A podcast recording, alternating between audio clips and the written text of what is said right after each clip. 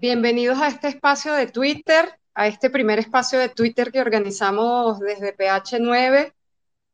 Eh, bueno, este espacio que organizamos el día de hoy lo hicimos en coordinación con el Comité de Familiares y Amigos por la Libertad de los Trabajadores Presos, eh, por parte del equipo de PH9, quien les habla María Eugenia Freites, y quienes no conocen al comité, esta es una organización que se conformó eh, hace un año, en el 2021, para denunciar públicamente la existencia de una política de criminalización, encarcelamiento y violación al debido proceso contra trabajadores y trabajadoras que vienen denunciando corrupción o han emprendido acciones de lucha en defensa por los derechos laborales. Este tema en particular es una prioridad editorial para PH9 se vincula con una de nuestras líneas de contenido sobre el mundo del trabajo y, bueno, específicamente en el análisis que tiene que ver con las profundas reconfiguraciones que se vienen produciendo en Venezuela en el mundo del trabajo aproximadamente hace siete años y que se expresan en la regresión de las conquistas obreras con la pérdida, la progresiva pérdida del valor del salario, con la vulneración de múltiples derechos laborales y sobre todo con las acciones de movilización que han autoconvocado sindicatos, trabajadores, organizaciones sociales, múltiples organizaciones sociales para denunciar y exigir derechos. Estamos hablando de que en los últimos seis años un aproximado de 120 trabajadores han sido detenidos y judicializados según el colectivo de derechos humanos urgentes que hace parte de este comité, comité una investigación que ellos han venido documentando precisamente por exigir y defender salarios dignos, derecho a la huelga, la libertad sindical, a la contratación colectiva, entre otros derechos. El Comité de Familiares y, Amigos eh, por la Libertad de los Trabajadores Presos viene accionando de distintas maneras acompañando organizando un plan de lucha para la defensa de sus parientes detenidos, visibilizando las violaciones al debido proceso, creando alianzas y redes de apoyo, pero también realizando campañas públicas como la del primero de mayo sin trabajadores presos. Nosotros quisimos, bueno, bajo esta premisa de conocer las razones y las expectativas de esta campaña, organizamos este espacio de Twitter, pero lo que queremos dar a conocer más a fondo es cómo se organiza esta lucha, en torno a qué demandas y estrategias se articula y sobre todo cómo puede fortalecerse. Sobre todos estos aspectos nos estarán hablando en detalle Ana Barrios, activista del colectivo de derechos humanos urgentes, Carolina González, la madre de Guillermo González, uno de los jóvenes injustamente presos, preso por denunciar corrupción, y Rosario Ríos, esposa del dirigente sindical Eudo Girot, quien es director ejecutivo de la Federación Unitaria de Trabajadores Petroleros de Venezuela, quien estuvo preso durante 17 meses por exigir garantía de derechos laborales para los trabajadores petroleros y denunciar corrupción en PDVSA. Bueno, vamos a, conversar en primer lugar con Ana.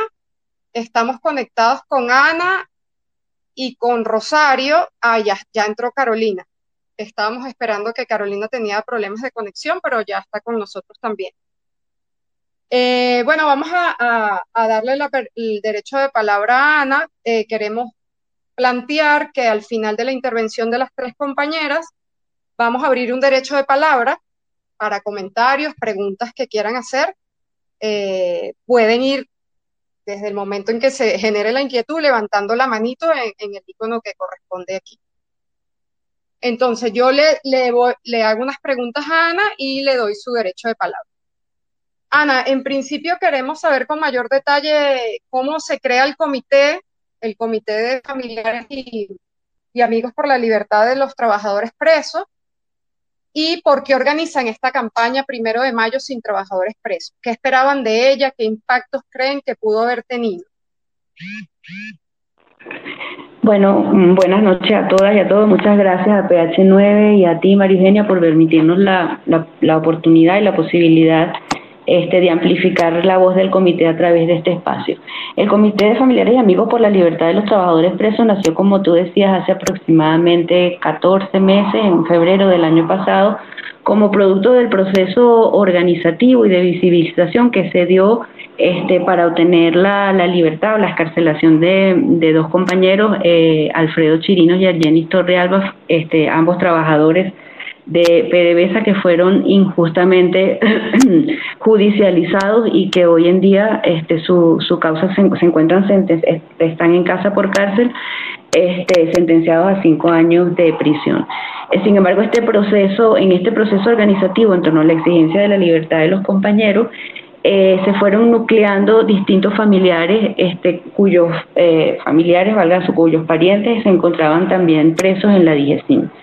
Eh, lo relevante o lo, importante de este proceso fue cómo este, fueron dándose cuenta de que las, existían patrones muy similares en los distintos casos y que este, muchos de estos eh, familiares, lejos de querer visibilizar, sentían temor por dar a conocer sus casos, por denunciar públicamente. Y en ese sentido, la lucha que se emprendió por la libertad de Alfredo y Argeni fue todo un aprendizaje este, que demostró que la lucha, eh, los, tipos, los, estos tipos de luchas tienen que tener un componente clave de visibilización, de denuncia, y que sabemos que se ejercen presiones sobre los familiares para que se queden callados, pero que esa quedarse callado produce exactamente el efecto contrario. Es decir, gracias a la visibilización que se hizo del caso de, Alfredo y Argeni, este, se pudo lograr que hoy ellos estén escarcelados a, pesar de que no tienen este, eh, libertad plena, pero este, también visibilizar eh, un conjunto de casos en los cuales veníamos observando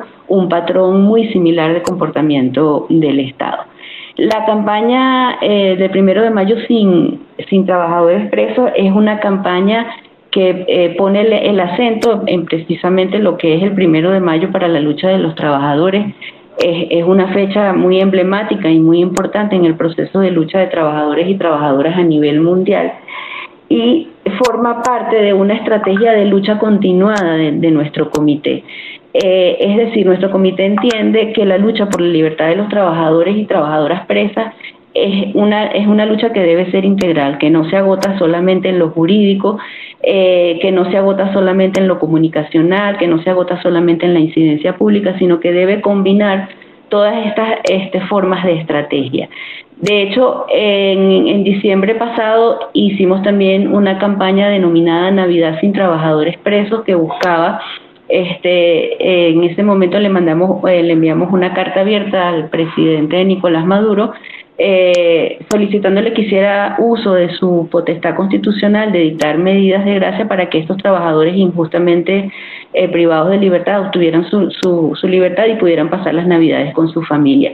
Considerábamos que esa época decembrina es también una fecha emblemática. Y en este caso, el primero de mayo, pues sabemos todo lo que todo lo, y todo lo que significa el primero de mayo para las luchas de los trabajadores es una manera de reivindicar y de hacer justicia por las conquistas que durante cientos de años han tenido los trabajadores y trabajadoras en todo el mundo.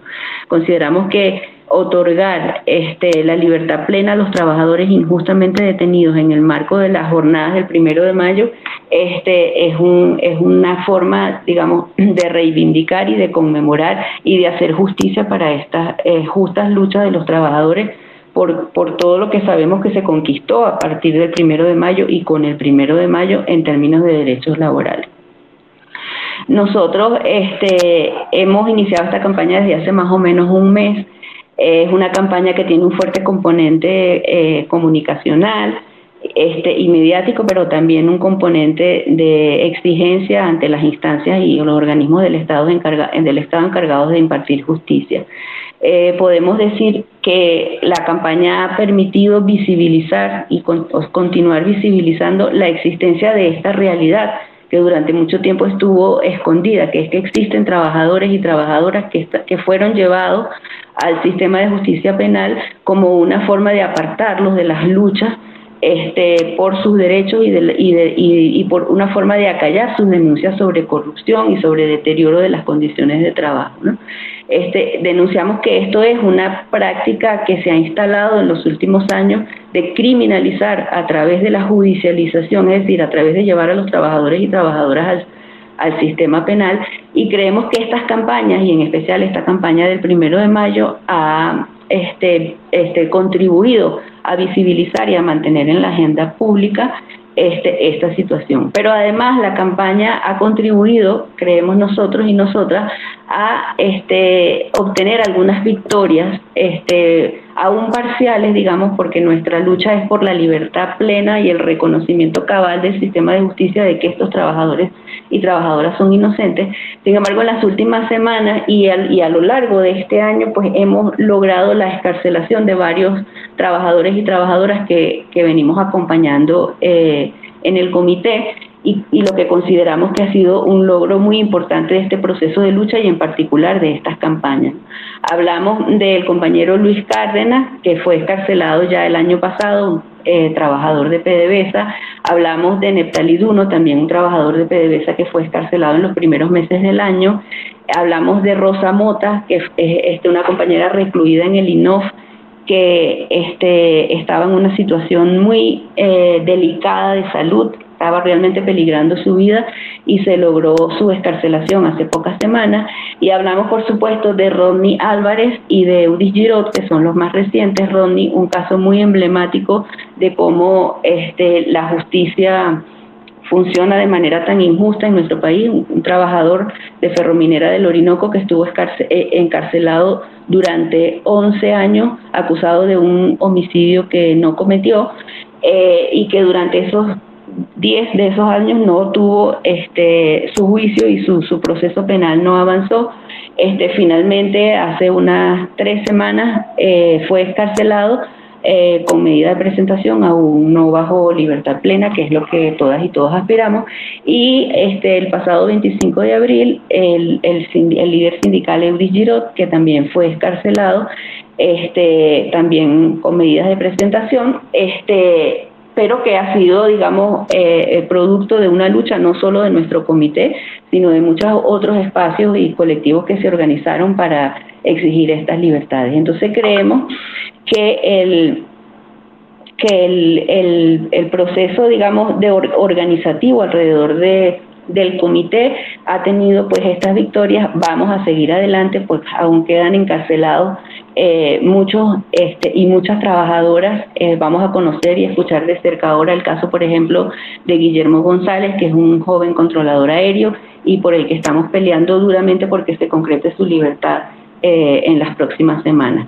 Entonces, bueno, consideramos que, el comité ha logrado visibilizar estos casos y también ha demostrado que la lucha tiene que ser integral, que la lucha tiene que combinar diferentes estrategias y que la lucha este, tiene que ser eh, continuada. Ana, tú refieres, te refieres a unos patrones eh, a unos patrones comunes de criminalización de los trabajadores y de actuación judicial en los casos, en los casos de, precisamente que acompaña el comité. ¿Nos puedes explicar con mayor precisión de qué tratan estos patrones? Porque ustedes afirman que se está violando el derecho a la justicia del debido proceso.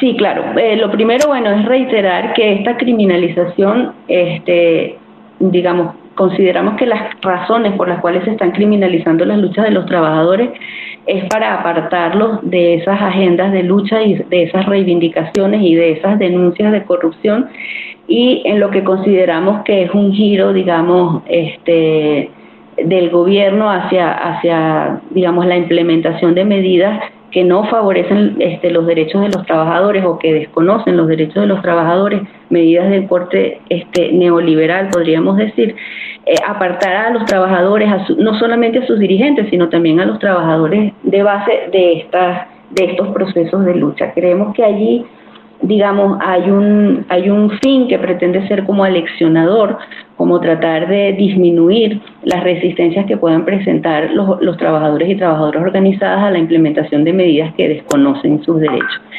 Eh, esta esta, esta eh, forma de criminalización eh, nosotros estamos, denunciamos que se, que se concreta a través de la judicialización, es decir, de llevar a estos trabajadores y trabajadoras al sistema penal este, que implica, sabemos cómo funciona la justicia en nuestro país y que, digamos, una vez que estos trabajadores son llevados, son imputados, este, se, se inicia pues allí todo un proceso muy duro, muy difícil, en el cual se vulneran muchos derechos, los derechos que forman parte del debido proceso, eh, claramente, y también derechos a la integridad, a la, a la, bueno, y por supuesto a la libertad, ¿no? Eh, lo que nosotros hemos, hemos visto es que hemos visto como eh, al, hacer un, sí, un, un, estudio pues de estos casos hemos visto patrones muy similares, ¿no? Este, eh, estos procesos de, de, judicialización, entre esos patrones destacamos, por ejemplo, la detención en primer lugar sin orden judicial. Lo que, lo que suele ocurrir es que los trabajadores que o bien están en procesos de lucha o han denunciado corrupción, este, son llamados a una reunión en las, digamos, con los directivos de sus empresas, estamos hablando de empresas tanto públicas como, como privadas, empresas del Estado como privadas, y allí este, se, les, se les llama una reunión para este, informarles que hay una investigación en curso, etcétera, y allí quedan detenidos. No media una orden judicial de aprehensión, que es lo que establece nuestro ordenamiento jurídico. Una vez que se produce esa detención, hay un proceso de incomunicación en los primeros días y, semanas de la detención en las cuales los familiares este, no, en las cuales la persona detenida no tiene acceso, no tiene comunicación con sus familiares, abogados y, y no puede nombrar una defensa privada. Y lo que suele suceder allí es que la audiencia de imputación, que por, por razones de, este, de tiempo pues, que establece nuestro Código Orgánico Procesal Penal debe producirse en las primeras 48 horas, se produce con defensores de oficio que no cumplen su función y los trabajadores y trabajadoras quedan entonces este, imputados. Quedan además imputados por delitos de altas penas. Nosotros eh, notamos con preocupación que los tipos penales que se están utilizando para este, judicializar a los trabajadores son delitos como terrorismo, como este, instigación al odio, asociación para delinquir, entre otros, revelación de información confidencial, que no, que son delitos que no tienen este el, el beneficio de poder ser juzgados en libertad debido a que son de altas penas. Este, esa, esas imputaciones y esas acusaciones se hacen sin bases probatorias en los expedientes, que otra de las características de estos patrones que nos preocupa mucho y nos llama mucho la atención. Las acusaciones que se realizan este, contra los trabajadores a lo largo de todo el proceso posterior no son comprobadas, no tienen base probatoria, no tienen medios de comisión en este, los, eh, a lo largo del, del, proceso de investigación penal. Es decir, se acusa a una persona, a un joven, como es el caso de Guillermo, de terrorismo, pero en su expediente no existe ninguna prueba de que él haya cometido, iba a cometer, quisiera cometer, estaba organizado para cometer un hecho de esta, de esta naturaleza. En algunos casos, en esos momentos de incomunicación este, primarios hay maltratos, este, torturas contra los trabajadores detenidos con el fin de hacerlos confesar, de lograr de ellos una confesión, que es una práctica muy vieja en, nuestro sistema este, de justicia penal. Eh, este, también, eh, digamos, la, eso, la, la, la, inaplicación de las medidas sustitutivas a la privación de libertad en estos casos, es decir, nuestro ordenamiento jurídico dice que este, la, persona debe ser juzgada en libertad a menos que existan criterios para no hacerlo. Y en este caso, pues estos tipos penales aplican de esa manera. Eh, las acusaciones fiscales con tipos penales que no, eh, con, con, sin base probatoria, Luego, pues hay un retardo procesal muy marcado que se expresa en el diferimiento reiterado de las audiencias. Este, por ejemplo, nosotros en este momento acompañamos el caso de una mujer que en este momento tiene, una compañera que en este momento tiene casa por cárcel. Ella tiene eh, seis años detenida y tiene, no, no le han hecho todavía su audiencia preliminar su audiencia preliminar ha sido este, diferida en más de 50 oportunidades. Eso ya de por sí debería llevar un desestimiento de, la causa y sin embargo eso no, no ocurre.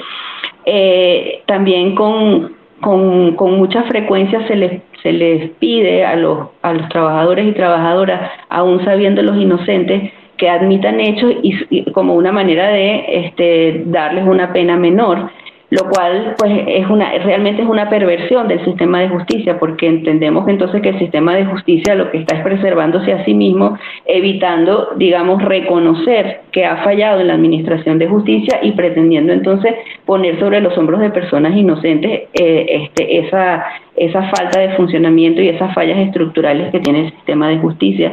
Hay una cuestión que nos parece muy grave, este, que la hemos también evidenciado a lo largo de los diferentes este, procesos eh, de juicio, que es que fuera de la digamos de la formalidad de las audiencias los propios jueces reconocen que este, no existen elementos por ejemplo en una audiencia preliminar preliminar para continuar un juicio pero que tienen que consultar o que tienen órdenes de hacer el pase a juicio o que no existen elementos para condenar pero que deben hacerlo este por este digamos órdenes superiores. Entonces bueno eso nos parece que es muy grave es una falta de independencia este, eh, de los jueces que, marca pues estos casos de una manera este, muy negativa porque son trabajadores y trabajadoras que evidentemente a lo largo de un proceso penal que ha cumplido con este digamos con, la, promoción de pruebas etcétera no puede ser demostrada esa este esa, esa culpabilidad.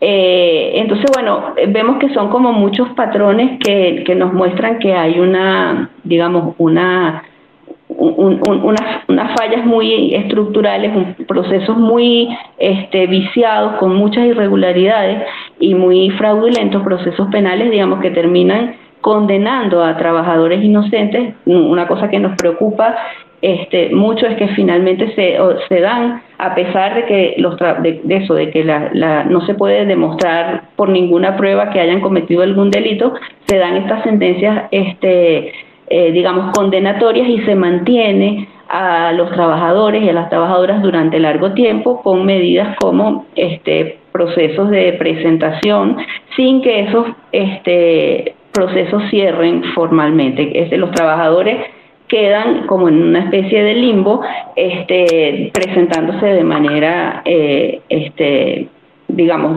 durante mucho tiempo y sin lograr cerrar esos, eh, esos procesos finalmente. Eh, a, todo esto hay que sumar que los trabajadores que se encuentran privados de libertad o privadas de libertad este, están en unas condiciones muy, pero muy precarias, eh, este, con serios problemas de salud y de, y de alimentación. En, en estos días hemos conocido que, por ejemplo, en el, en el internado judicial del Rodeo hay un brote de, privados que están este, sufriendo aparentemente de tuberculosis y que están en condiciones eh, este, muy, muy difíciles. Entonces, bueno, creemos entonces eh, que que, hay, digamos, toda, toda, digamos, unas fallas muy, muy graves y muy estructurales que en este caso se están afincando contra este, trabajadores inocentes que están ejerciendo libremente este, sus derechos. Entonces, esa es, esa es lo que hemos, lo que hemos encontrado y lo que queremos este, denunciar a través de esta lucha por lograr la libertad de los trabajadores y las trabajadoras injustamente detenidos. Bueno, y precisamente para hablar de uno de los casos en concreto, de lo que comenta Ana, que le vamos a pedir a Ana que cierre su micrófono, por favor. Voy. Y le vamos a pedir, ajá, este, Ana, cierra tu micrófono para que yo me pueda escuchar mejor. Ajá, y le vamos a pedir a Rosario eh, que acepte la invitación como hablante. Estamos, estamos todos estrenando el uso del, Twitter Space y, bueno, hay ciertos detalles técnicos. Tanto Carolina como Rosario se han conectado, pero no aceptan la invitación como hablantes. Entonces están como oyentes y no las podemos hacer hablar. Entonces voy a hacer público esta invitación a Rosario para que acepte la invitación como hablante. Porque, bueno, eh, queremos hablar con Rosario quien al igual que Eudis Girot es una trabajadora petrolera que viene, hace parte del comité también, y bueno, una, una lucha muy dura por la liberación de Eudis, que fue mm, judicializado y, encarcelado durante 17 meses y que fue liberado hace un par de semanas. Con ella queremos hablar sobre este caso en concreto. eh, porque, bueno, bien ilustra lo que nos venía conversando Ana eh, sobre estos patrones de judicialización, de violación al, debido proceso, y que, bueno, en el caso de Eudis ha sido un caso bastante, con bastante resonancia, porque, bueno, es uno de los principales líderes sindicales del país. Rosario, eh, ¿puedes aceptar la invitación? No, no vemos que, que lo hagas y entonces no podremos, no podemos escucharte. Ahí está. Rosario, tienes la palabra. Hola María, un placer. Muchísimas gracias por el contacto. Y bueno, comité de familiares y amigos, miembro, integrante, eh, amiga, aquí estamos. ¿En qué puedo este, comentarles el caso de... Yo te preguntaría, Rosario, te, te hago una pregunta este, concreta, ¿no? ¿Cómo fue el caso de Eudis? ¿Qué delitos se le imputaron y con qué pruebas eh, se, se, le imputaron esos delitos? Y sobre todo, ¿qué les tocó a ustedes vivir para llegar al cambio de medida que recién se le otorga? Bueno, María, te puedo comentar que el caso de Eudis Girot como ya es bien conocido, Eudis es secretario general del sindicato SUEX de, de, toda la zona norte del estado Anzuategui y también es director ejecutivo de la Federación Unitaria de Trabajadores Petroleros de Venezuela, la federación más grande que agrupa más sindicatos dentro de, del mundo del sindicalismo acá en Venezuela, en pleno ejercicio de sus facultades y con responsabilidades enmarcadas dentro de lo que la ley le otorga.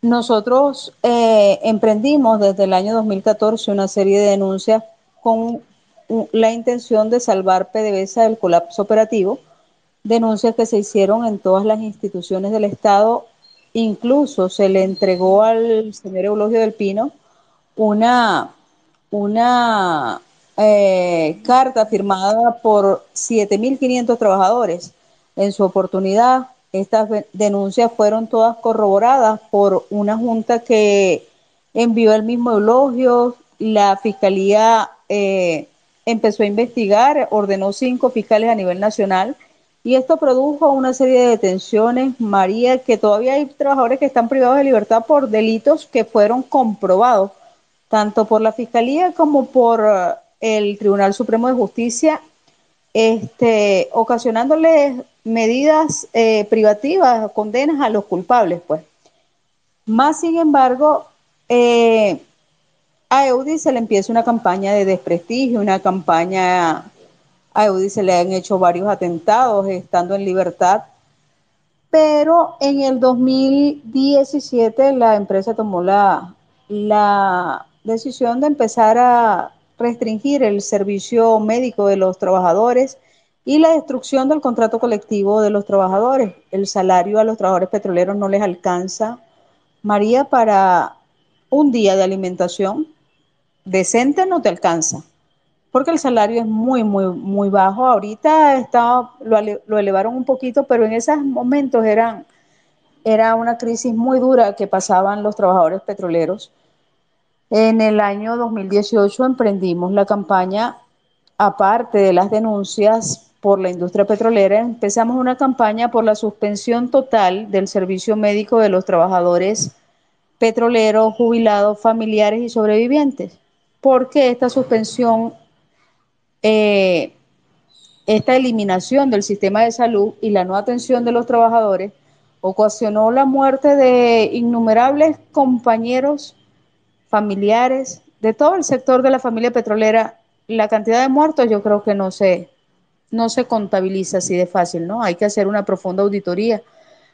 Nosotros colocamos denuncias ante todas las instancias correspondientes, Defensoría del Pueblo, Fiscalía Superior del Estado en Suátegui, eh, solicitudes y se convocó ante la falta de respuesta a nuestra necesidad. Empezamos a hacer campañas y hacer manifestaciones de calle porque los trabajadores tenemos derecho a las asambleas, los trabajadores tenemos derecho a marchar, a protestar, porque eso está amparado dentro de nuestros beneficios. y dentro de nuestros derechos en la Constitución y en las leyes. Pero estas campañas y estas denuncias fueron ocasionando como que muchísima adversión en ciertos sectores, principalmente gerenciales, porque son los gerentes, altos gerentes, este, ciertos sectores gerenciales, quienes se ven afectados con este tipo de denuncias. Este, junta directiva, qué sé yo. Pero esto ocasionó, María, que el 18 de noviembre del año 2019 a Eudi Giroux se le, se le ordenó la, su orden, se dio una orden de captura y Eudi fue violentada su morada de una manera totalmente arbitraria. Fue privado de libertad, allanaron su casa, hicieron desastres y bueno, estuvo privado de libertad, un procedimiento totalmente incorrecto, acusándolo de terrorismo, asociación para delinquir, conspiración y mmm, terrorismo, conspiración, asociación para delinquir y me falta uno, y revelación de, revelación de información confidencial.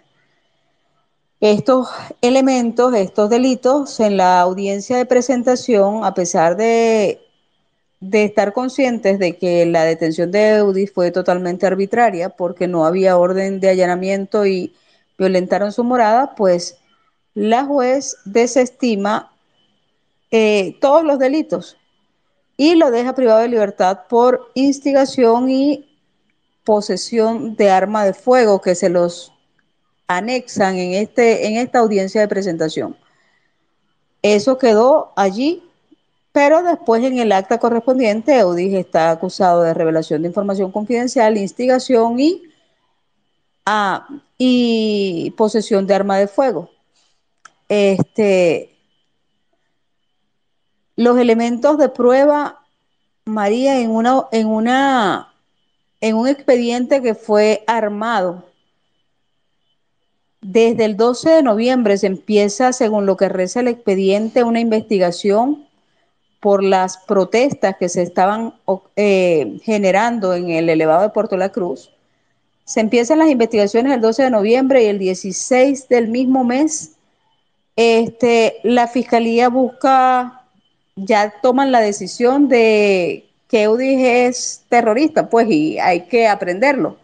Se libra el mismo 16, la fiscalía va a la juez y se emite la orden de orden de captura para Eudis Giro el 16, una investigación que duró desde el 12 hasta el 16 con unos delitos sumamente graves. Y me preguntabas por los elementos de prueba. Te puedo comentar los elementos de prueba que a mí me parecen más contradictorios, ¿no? Para este, viendo el proceso histórico que está viviendo Venezuela. Elementos de prueba como en el año 2012 se conmemoraron 10 años del sabotaje petrolero en las afueras de la industria y habían trabajadores ondeando banderas y pancartas conmemorando el sabotaje petrolero. La misma situación en el año 2014, trabajadores conmemorando el sabotaje petrolero en las afueras de las industrias, de los centros de PDVSA. Cuando esa es nuestra, una fecha histórica y emblemática para nosotros como trabajadores, la derrota del sabotaje petrolero para nosotros representa una fecha que hay que conmemorar. Todavía hoy la conmemoramos. Este, eh, otro elemento de prueba bien importante. Eh, eh, ¿Cómo se llama esto? hablar mal de los gerentes, de los dignos gerentes de la industria petrolera, denunciarlos. Eso es un elemento de, de prueba. Este, otro elemento, twitters incompletos, Twitter que solamente se colocaba la mitad se paralizó la refinería de Amuay, pero no colocaban, hay gasolina en la refinería Cardón. Y así infinidad de twitters, porque las denuncias de Eudi se basan en twitters y hechos que fueron públicos de conmemoración de fechas emblemáticas para nosotros.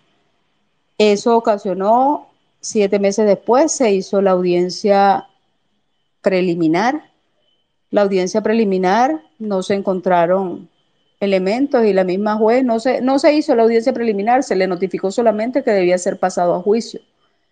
Y en este proceso de juicio, pues, para la gloria y honra de nuestro Señor Jesucristo, ya Eudi fue liberado a pesar de tener una condena por instigación, tres años eh, de condena. Le otorgaron una medida de presentación eh, cada 30 días y prohibición de salida del país. Hasta los momentos, esas son las únicas limitaciones que tiene. Y bueno, un proceso bien duro. María, como tú me preguntabas, ¿cuáles han sido las acciones?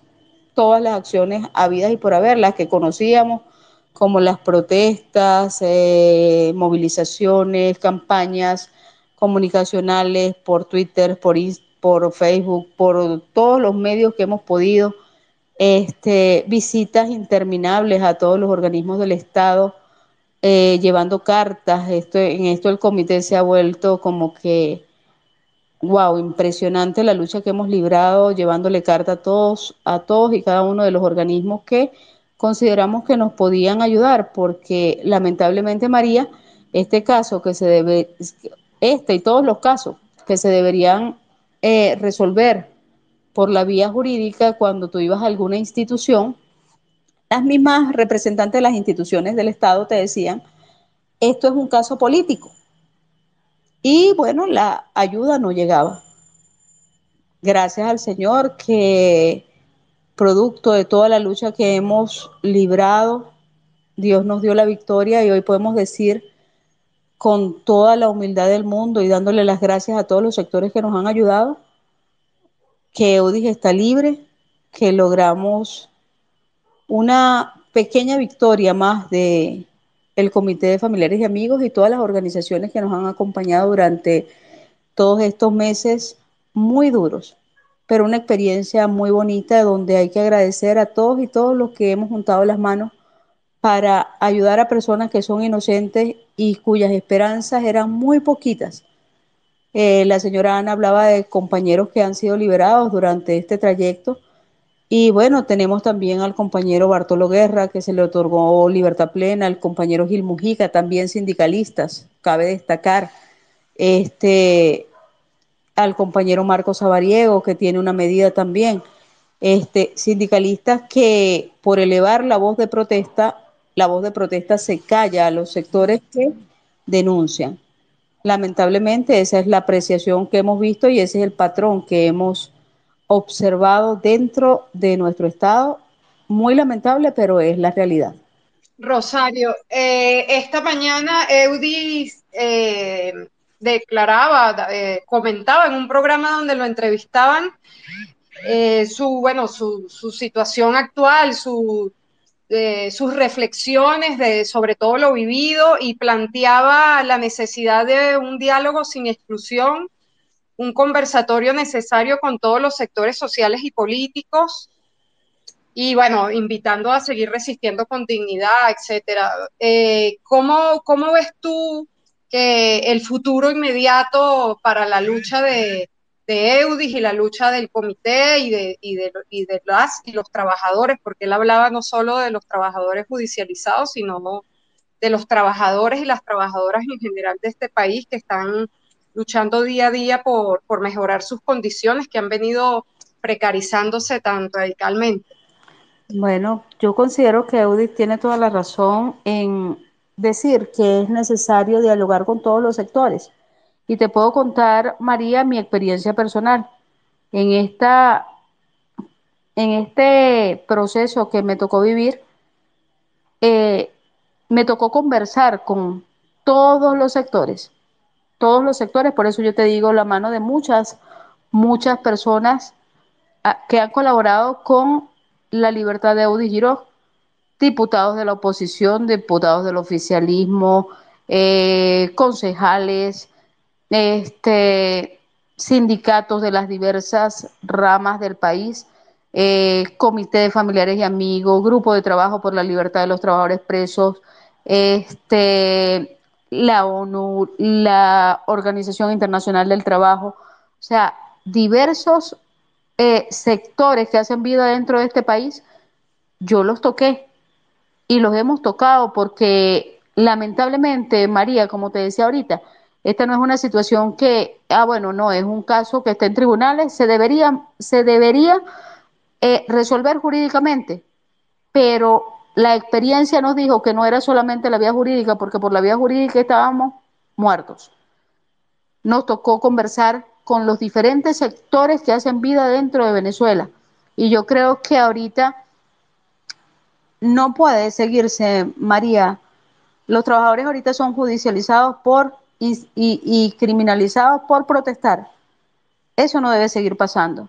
Con delitos y los delitos más comunes que tenemos son terrorismo, esta bendita incitación o instigación, que por una palabra que yo te diga que otro considere que, que mal, no tenemos la susceptibilidad de pensar por qué lo está haciendo, sino que estás condenado por incitación, por instigación al odio, por cualquier cantidad de cosas que realmente no tienen argumentos para detener a los trabajadores. Y cuando decimos que la lucha tiene que trascender, porque tenemos personas identificadas en el comité, es cierto, personas que son revolucionarios, que han dado su vida por esta revolución, que trabajaron muchísimo y que bueno, hoy contradictoriamente están privados de libertad en condiciones infrahumanas en los centros de reclusión del Estado venezolano. Pero cuando tú hablas de trabajadores que están judicializados, nosotros eh, se maneja en el Estado venezolano una cuenta de 220 trabajadores presos como presos políticos pero donde estaba Eudis en el centro del rodeo, entre los sectores que hay de presos políticos hay muchísimos más que los que nosotros tenemos en cuenta o los que tiene Foro Penal o los que tiene la ONU, que son los que se contabilizan en el gobierno. Y un trabajador, María, es un electricista, es un plomero, es un cualquiera que, preste su mano de obra para recibir un salario y para ayudar a engrandecer este país, es trabajador y vemos muchísimos muchachos trabajadores que por mirar mal, mirar mal a alguien están allí y que son inocentes y que la vida nos, nos llevó a conocerlos y no podemos ser indiferentes. Esta lucha y esta campaña con el comité hay un lema, hay una, hay una frase que dice que el dolor no te puede ser indiferente.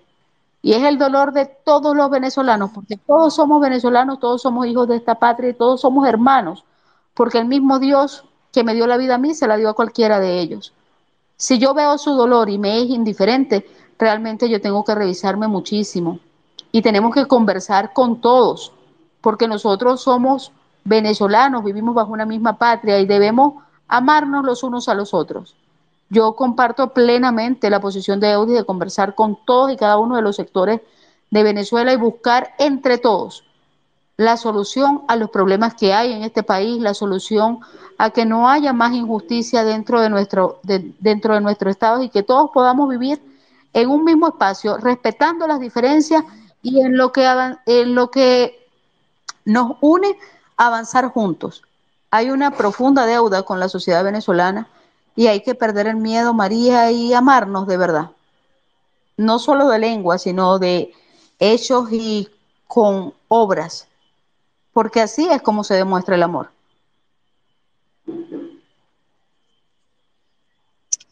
Muchas gracias, Rosario. Eh, tú mencionabas, bueno, hablabas de, los distintos casos existentes, de mucha movilización de, eh, de trabajadores, líderes sindicales, judicializados, pero también hay casos de eh, otros casos de jóvenes, de muchachos muy jóvenes, que no precisamente eran activistas de organizaciones sindicales y también están en procesos de judicialización y encarcelamiento. Y al respecto queremos conversar sobre el, el caso de Guillermo González. Ya pudimos conectar con, con Carolina a través de la cuenta de Cástulo, el papá de Guillermo González, eh, pero nos va, a, nos va a hablar Carolina. Carolina, la historia de Guillermo es particularmente impactante porque es un joven de 25 años cuya trayectoria de vida siempre lo ubicó en los lugares más destacados, tanto en sus estudios como en el deporte. Por ejemplo, fue campeón nacional de tiro olímpico en 2013, fue el primer egresado con mejores calificaciones del curso de controladores aéreos del Instituto Nacional de Aviación Civil que le permitió luego trabajar allí.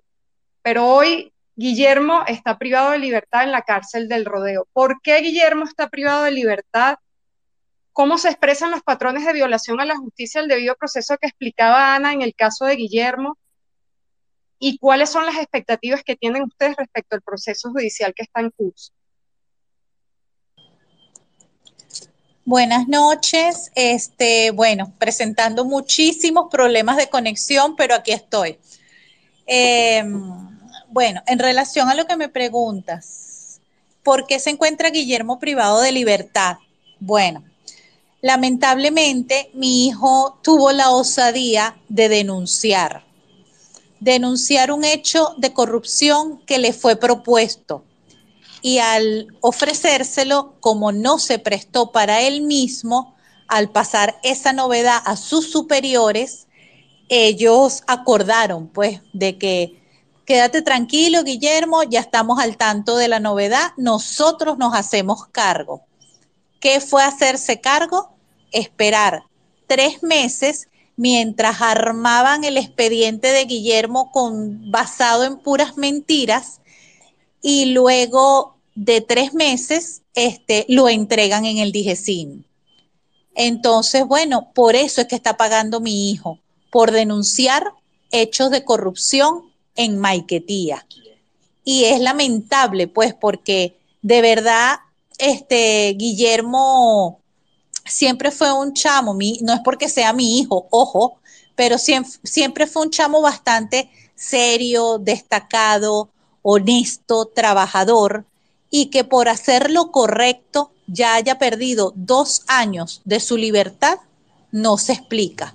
No se explica cómo un joven que comprometido con su país decide quedarse acá en el mismo, apuesta a su país para trabajar y salir adelante en el mismo, y bueno, sencillamente no gustó, no cayó bien ese muchacho honesto que denunció esa irregularidad con 23 años, porque ahorita Guillermo tiene 25, pero ya ha pasado dos años preso. Y bueno, y esperemos que de verdad, de verdad, lo único que aspiro es que estos gerentes de Maiquetía, un general y un coronel, que ya fueron de testigos al juicio de Guillermo, este, y que la, ¿cómo es? Que la jueza tome en cuenta lo que ellos dijeron, porque en realidad de lo que fue la denuncia a lo que ellos manifestaron en el juicio fue algo completamente diferente. Dijeron que Guillermo había hecho lo correcto en denunciar la irregularidad por los canales regulares e inmediatamente pasó esa novedad de ese hecho tan importante y de tanta relevancia como lo era el que está a dejar entrar y salir ciertos aviones de Maiquetía sin ser reportados. Ellos, ellos reconocieron allí en el tribunal, en, en el juicio, que Guillermo hizo lo correcto. Entonces allí es donde uno se pregunta, ¿en qué momento pasa Guillermo de ser el denunciante a ser el denunciado y perder hasta ahora, espero que no sea mucho más tiempo, casi dos años de su vida. Carolina, tú, eh, bueno, comentabas y en el registro del caso de Guillermo, eh, ¿nos podrías indicar cuántas audiencias diferidas van y eh, la declaración de una jueza cuando ya había terminado el juicio que expresó que no había ningún ninguna prueba en el expediente de Guillermo, pero que ese caso igual pasaba a juicio. ¿Puedes dar más detalles de esa, de esa circunstancia? Ok, te comento. Audiencias de juicio han sido este, planificadas, pues han sido citadas, 10 este, para 19 audiencias, las cuales han sido efectivas como tal apenas 7 u 8, algo ¿ok? Y ese, ese detalle, pues, fue de la jueza de, de control, cuando se le hizo su audiencia preliminar. Luego de la audiencia preliminar, hicieron en los 45 14 meses, la jueza extraoficialmente dice, aquí en el expediente no hay nada por lo que yo deba dejarlo privado de libertad, pero la orden es pasarlo a juicio.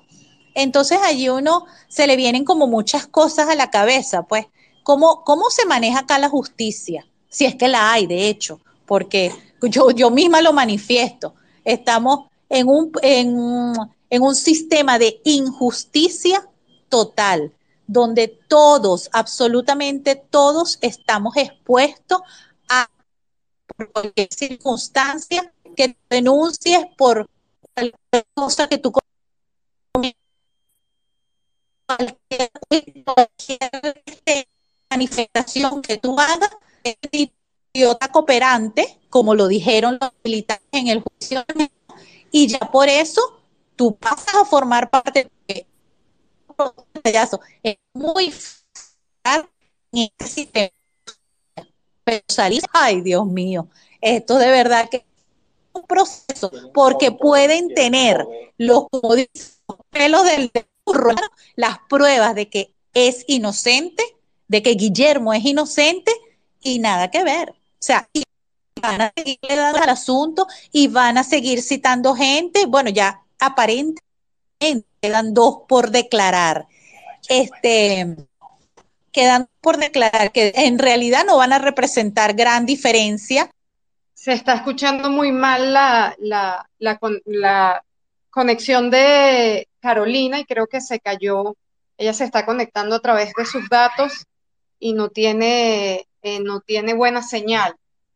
Bueno, nosotros eh, habíamos planificado una hora de transmisión que precisamente estamos llegando al cumplimiento de esta hora, pero igual queremos preguntar si, si alguien de quienes nos han acompañado en este espacio quisiera eh, comentar algo, hacer alguna, algún comentario, alguna pregunta, podemos abrir el derecho de palabra.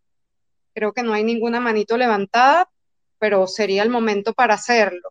Si no, bueno, pues vamos a, a cerrar este espacio de discusión agradeciendo a todas las personas que lograron conectarse. Eh, muchas de ellas sabemos que hacen parte de, activa de esta lucha, son eh, o parte del comité o, o, se activan por redes sociales manifestando su apoyo a todo este proceso de movilización. Eh, nosotros, bueno, desde PH9 vamos a seguir publicando trabajos vinculados a, a estos distintos casos que, viene acompañando el Comité de, Familiares y Amigos por la Libertad de los Trabajadores Presos. Así que los acompañamos, a, los invitamos a seguirnos por nuestras redes sociales y bueno, los invitaremos a otro espacio también de, discusión. Agradecemos a, Carolina, a Ana, a Rosario eh, por sus reflexiones, por su testimonio eh, y principalmente por su lucha.